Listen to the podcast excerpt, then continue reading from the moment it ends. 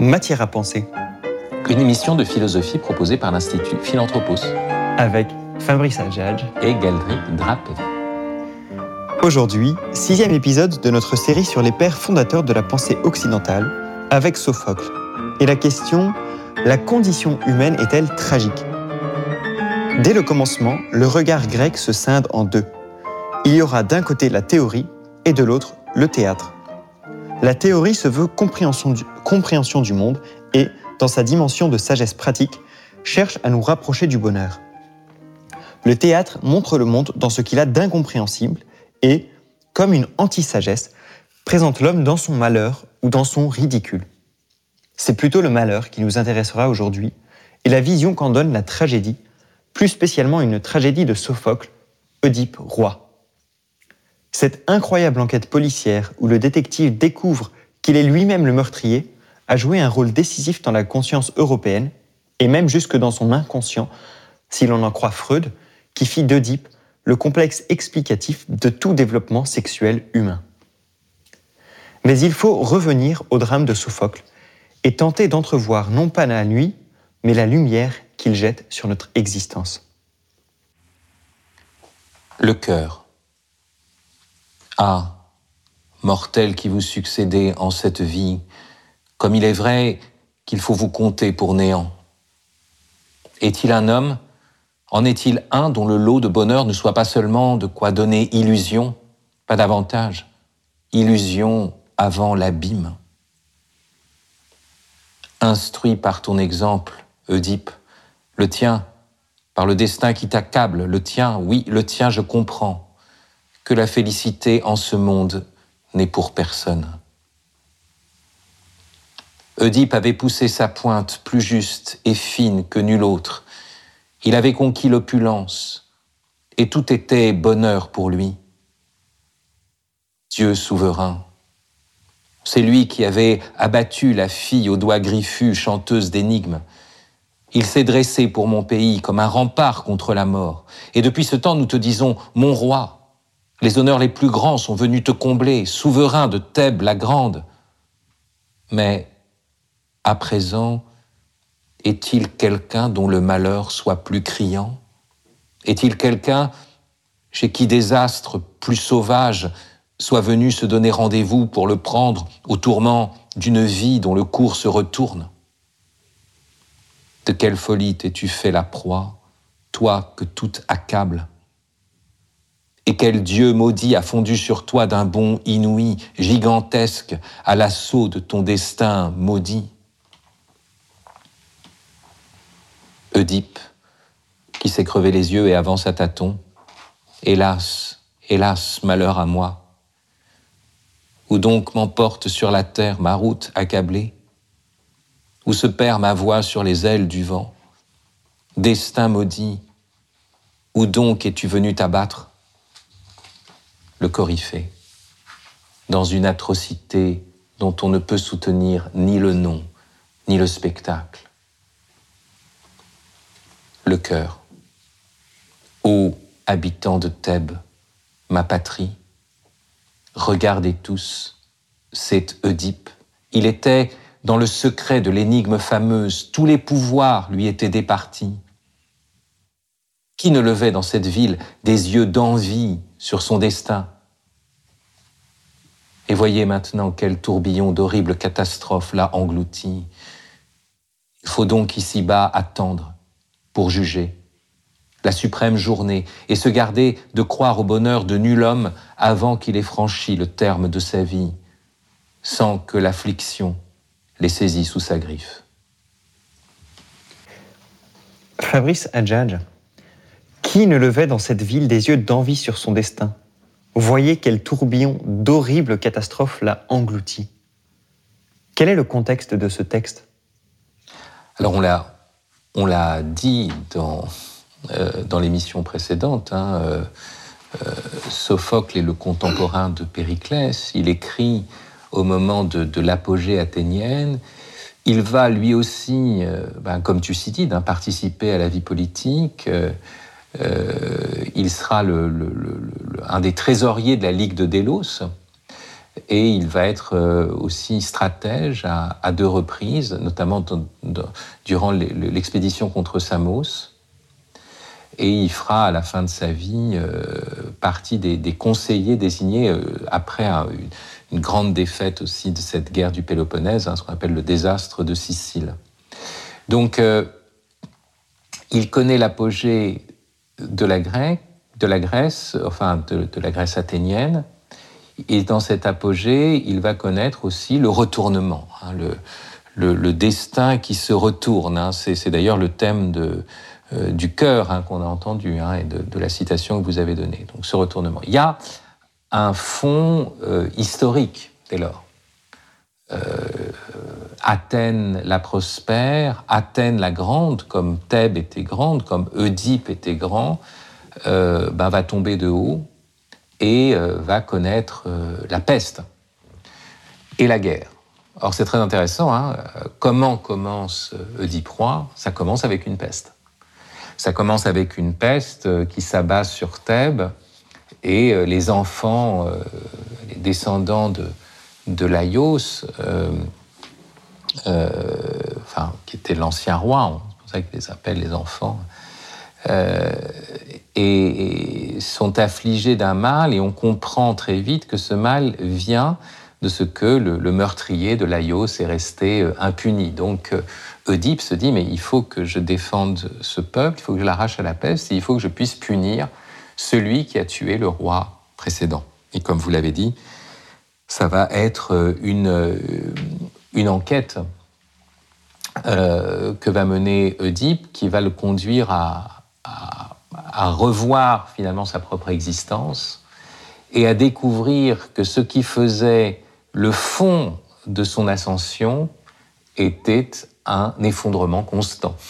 C'est-à-dire, voilà, il a délivré euh, euh, la cité, eh bien, en fait, il est la cause de la peste. il épouse la princesse, vous voyez, comme à la fin du livre. Enfin, il découvre que la princesse, c'est sa mère. Et euh, il se rend compte que lui, qui est qui est le roi pur, le roi au, service de son peuple, en fait, euh, euh, il a euh, tué son père. croyant avoir été clairvoyant, il finit par se crever les yeux. voilà un peu le. Et Jacqueline de Romy, dont on a déjà parlé à propos de, de, de Thucydide, dit à propos d'Oedipe, un peu pour le magnifier, enfin, et pour montrer son, le caractère, on pourrait dire, à la seconde puissance du tragique chez lui. Euh, il est, comme les héros des autres tragédies, un être à part, mais il est un peu plus que les autres, il est à part des hommes. quelque chose comme ça chez, chez Oedipe euh, qui, dit euh, la condition humaine, mais en étant en même temps euh, comme à part. Alors c'est ça la chose, hein, est-ce que c'est que l'homme est toujours à part euh, de, l'humain? Est-ce que voilà, c'est une vraie réflexion qui, doit se poser pour nous. Euh, pour continuer, juste à propos de Sophocle, puis après on rentrera peut-être plus dans le détail de cette histoire, mais et, de ce qu'est le tragique. Mais il faut savoir que Sophocle est l'auteur de, de, 123 tragédies. On rapporte un, qui est un chiffre considérable et que nous n'en avons conservé que sept, hein, avec quelques fragments des, limiers. Euh, et euh, dans euh, ces sept tragédies, alors ce sont aussi des tragédies qu'on doit appeler incomplètes, puisque les tragédies faisaient partie de trilogies que nous que nous n'avons pas. donc on a toujours une des pièces à l'intérieur d'un ensemble de trois pièces. Euh, et il y avait d'ailleurs normalement un drame satirique à la fin. Mais euh, ce qui est intéressant, c'est que sur les, sur les sept pièces que, que nous avons, euh, la plupart tournent autour de la tragédie de, Thèbes. Oedipe bien sûr, mais il va y avoir Antigone, l'autre pièce dont nous aurions pu parler, qui est en elle-même aussi un sujet passionnant pour, pour la philosophie, c'est-à-dire une, jeune femme qui se dresse contre, contre un pouvoir euh, et, qui affirme l'existence d'une loi non écrite euh, qui est donnée par les dieux et qui est inscrite dans les cœurs. Hein. Euh, donc ça, c'est une chose très, une figure très impressionnante, même si c'est une figure aussi ambiguë, celle d'Antigone. il y a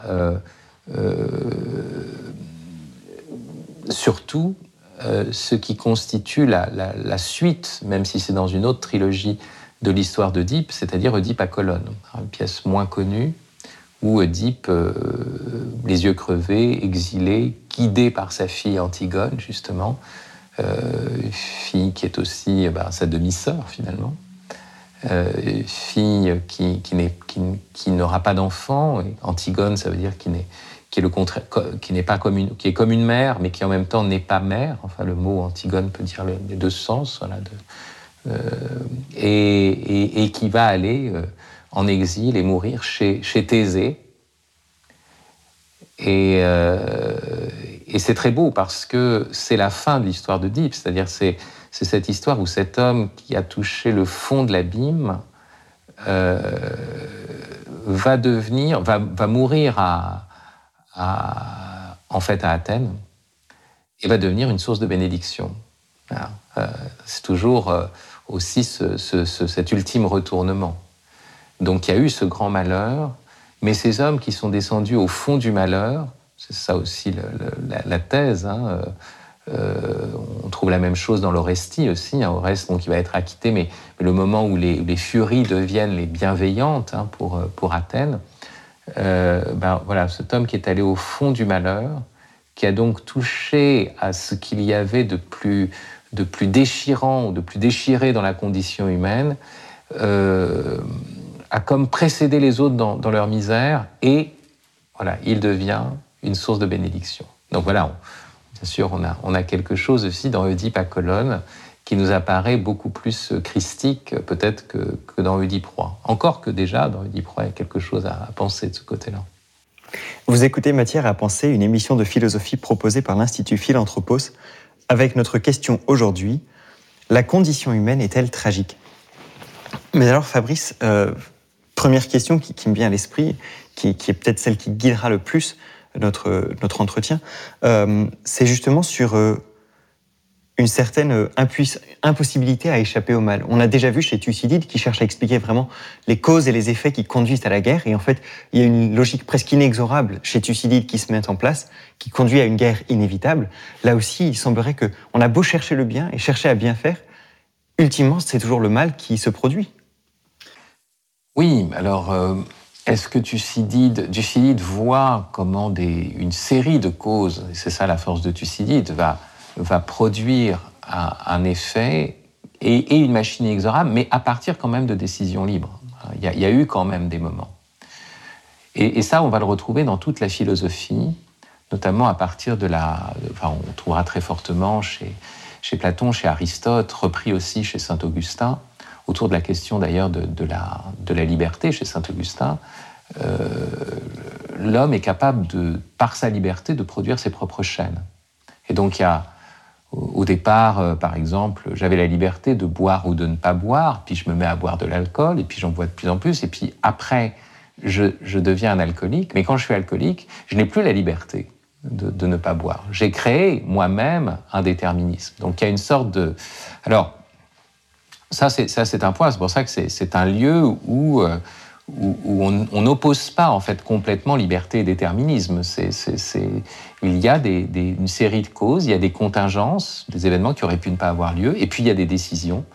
Et, tout d'un coup, c'est vrai qu'après se met en place quelque chose, hein, et on ne peut pas revenir en arrière, euh, voilà, comme, au moment de la première décision.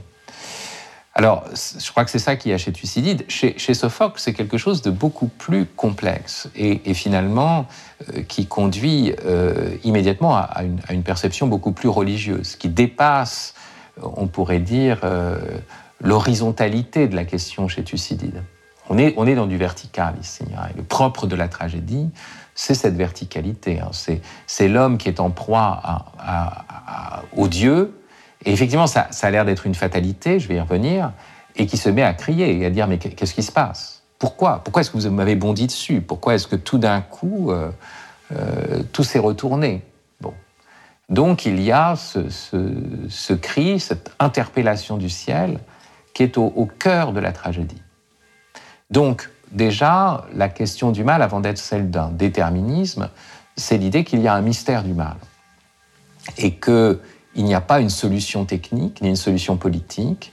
Il y a d'abord une condition humaine qui est frappée par le mal, frappée par le malheur, qui, tout peut se retourner, et, euh, et, donc une condition humaine qui trouve sa vérité dans un cri vertical. Pourquoi? Bon, ça c'est ça c'est le premier point. La deuxième chose, c'est la question de, alors bien sûr l'histoire d'Oedipe, c'est euh, Oedipe, euh, donc euh, quand, quand, quand Laios et Jocaste apprennent que leur enfant vont, va naître et qu'il va, va euh, tuer son père et coucher avec sa mère, euh, ils s'en débarrassent et en s'en débarrassant, il va se retrouver dans un autre royaume, euh, élevé par un autre roi. Il est persuadé qu'il est le fils de ce roi. Et quand il grandit, il apprend lui-même l'oracle qui va tuer son père et sa mère. Donc il va fuir son père et sa mère adoptive. Et euh, dans un étroit défilé, il y a une rixe avec un homme et son escorte. Et cet homme est particulièrement impoli. Euh, enfin, l'escorte le provoque. Puis voilà. Euh, il se défend, on pourrait dire, en légitime défense, d'une façon. Il va, il va tuer euh, Laios. Il ne sait pas que c'est son père. Il arrive dans la cité de Thèbes, qui est ravagée par le, le sphinx, enfin la sphinge, hein, cette buste de femme, corps de lion et des ailes d'aigle. Euh, ce monstre qui demande euh, qui l'amuse à donner une énigme et qui dévore des habitants des Thébains tant qu'on n'a pas résolu l'énigme. Or, lui, euh, brave type, en fait, euh, euh, essaye de résoudre l'énigme du sphinx. Hein, euh, quel est celui qui, n'ayant qu'une seule voix, c'est très intéressant, une seule voix, va à quatre pattes le matin, à deux pattes le midi, à trois pattes le soir. Alors, c'est très intéressant. Hein. C'est va trouver que c'est l'homme. C'est intéressant d'ailleurs l'unicité de la voix, mais, les trois moments euh, de, la vie humaine quant à la locomotion. Hein. euh, et donc, il est en plus celui qui va résoudre l'énigme. On pourrait même dire celui qui résout l'énigme de l'homme. Donc, il a tout bon, il a coché toutes les cases. Euh, il, délivre la cité, la récompense est d'épouser la veuve reine, il devient roi, il a des enfants, la cité prospère, puis tout d'un coup cette peste apparaît. Et c'est là que on se dit, mais tout, ce qui a servi à, essayer de fuir la réalisation de l'oracle conduit à son accomplissement. Et tout ce qui apparaissait comme partie émergée de l'iceberg, comme une histoire de réussite, est en fait derrière un constant échec. Mais quand on regarde bien la tragédie, notamment celle de Sophocle, on se rend compte que euh, Ulysse n'est pas complètement. Enfin, il s'est passé quelque chose. Euh, et que il est peut-être coupable, mais en fait, que tout le monde est coupable. Parce qu'on va se rendre compte que Tirésias, qui est devin, savait plus ou moins la chose, puisqu'il est devin. C'est d'ailleurs ce que lui dit Oedipe. Comment tu m'as rien dit puisque tu es devin Et maintenant, tu me suggères que c'était moi le meurtrier de Laïos. Donc, pourquoi tu m'as rien dit? Et puis, euh, euh, les bergers qui savaient des trucs, mais qui, sont, qui avaient opéré le transfert de l'enfant. Bon. Et surtout, euh, Jocaste elle-même. Quand le soupçon monte, Jocaste dit oui, il arrive qu'en rêve, on, pense qu'on couche avec sa mère. Mais quand on se réveille, on voit que c'est pas ça. Donc en gros, ça n'est qu'un mauvais rêve. Mais euh, quand même, elle n'a pas reconnu son enfant. Elle a, elle a pas vu que malgré tout, euh, elle était avec un, un, homme qui aurait eu l'âge de son enfant, de toute façon. Donc, on se rend compte que euh, il n'y a pas d'absence de liberté, mais on n'est pas simplement dans une liberté purement individuelle. On est pris dans une histoire du péché et dans une faute collective, qui attend une sorte de rédemption, on ne sait pas comment. Mais, il y a quand même cette idée de, comme une sorte de, oui, on pourrait dire, de péché originel qui frappe tous les hommes. Donc, vous voyez, verticalité, euh, péché. On, sent qu'il y a une préparation évangélique hein, chez Sophocle. Et Fabrice, euh, nous arrivons un petit peu euh, gentiment au terme de notre émission, et, euh, j'aimerais pas qu'on passe à côté de quelque chose d'important quand même. Pourquoi cette postérité si importante d'Oedipe? Pourquoi cette reprise par Freud? Pourquoi cette, suite si importante de, ce mythe? Bon, je, pense que justement, Oedipe exprime quelque chose de très profond de la, condition humaine, hein, qui est lié euh, d'abord, c'est une, euh, pièce sur la connaissance de soi, la recherche de son identité, et qui ne cesse de tout retourner, c'est-à-dire que celui qui se croyait riche s'avère pauvre, celui qui, qui se croyait clairvoyant était aveugle, celui qui a résolu l'énigme de l'homme ne se connaissait finalement pas lui-même. Bon. Euh, et donc, c'est une, une tragédie de la connaissance de soi. Donc, tout, discours sur euh, non seulement qu'est-ce que l'homme, mais qui suis-je, euh, va, se rapporter à cette, tragédie. La deuxième chose, c'est que toutes les tragédies euh, sont des tragédies qui, relèvent d'histoire familiale, intergénérationnelle. Et pour, pour certaines intergénérationnelles, et, surtout avec un problème où l'intergénérationnel n'aboutit pas à ce que doit produire la génération, c'est-à-dire le, fait qu'on a donné la vie et qu'il y a un enfant, voilà, qui vient. Non, l'enfant regarde en arrière et par exemple tue son père hein, ou tue sa mère. Bon, euh, donc Clytemnestre, par exemple, tué euh, par euh, Oreste. Et, là encore, il y, a cette dimension profondément humaine, c'est que l'homme s'inscrit dans une histoire et que l'histoire familiale est une histoire complexe et que d'emblée, euh, la famille est un drame. Euh, je sais que dans les milieux chrétiens, on veut idéaliser la famille, mais le Christ lui-même parle du glaive qui rentre dans la famille. on pourrait dire que Dieu a bien conçu le monde de telle sorte qu'on n'a pas besoin de chercher loin la reine, enfin la reine des martyrs, hein, la reine pour mener le combat pour le témoignage de la foi, de l'amour, du pardon.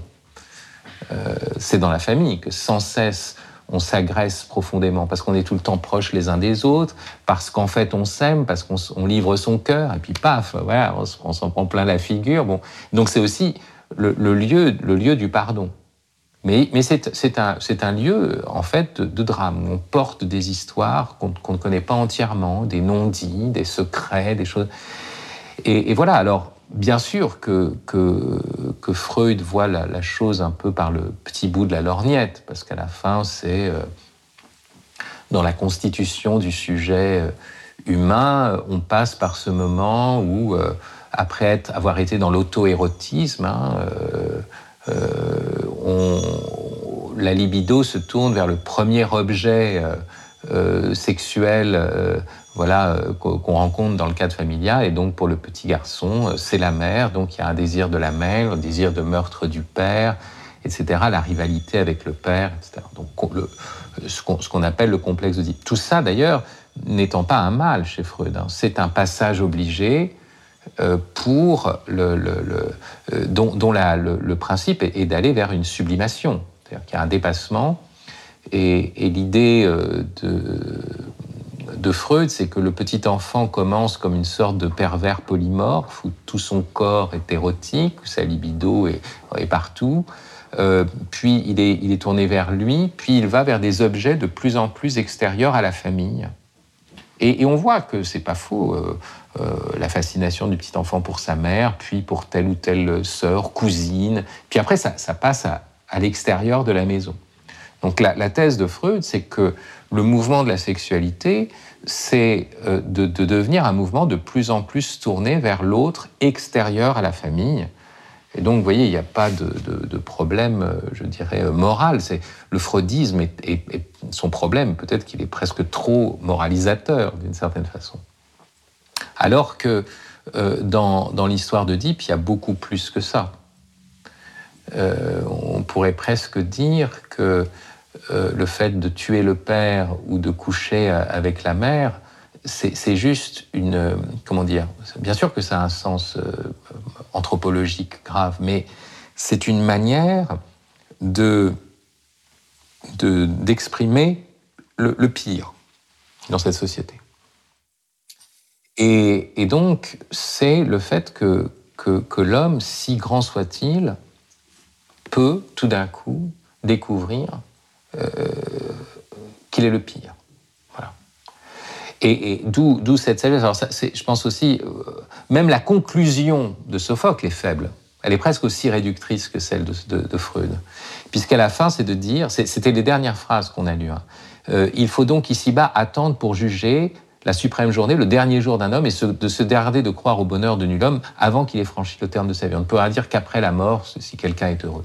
Mais il semblerait que, que, bien sûr, ça va beaucoup plus loin que cela. Ça montre que l'homme est entièrement livré à, un mystère de son existence, au mystère du mal, et qu'il est dans l'attente de quelque chose comme, comme une grâce. Merci Fabrice.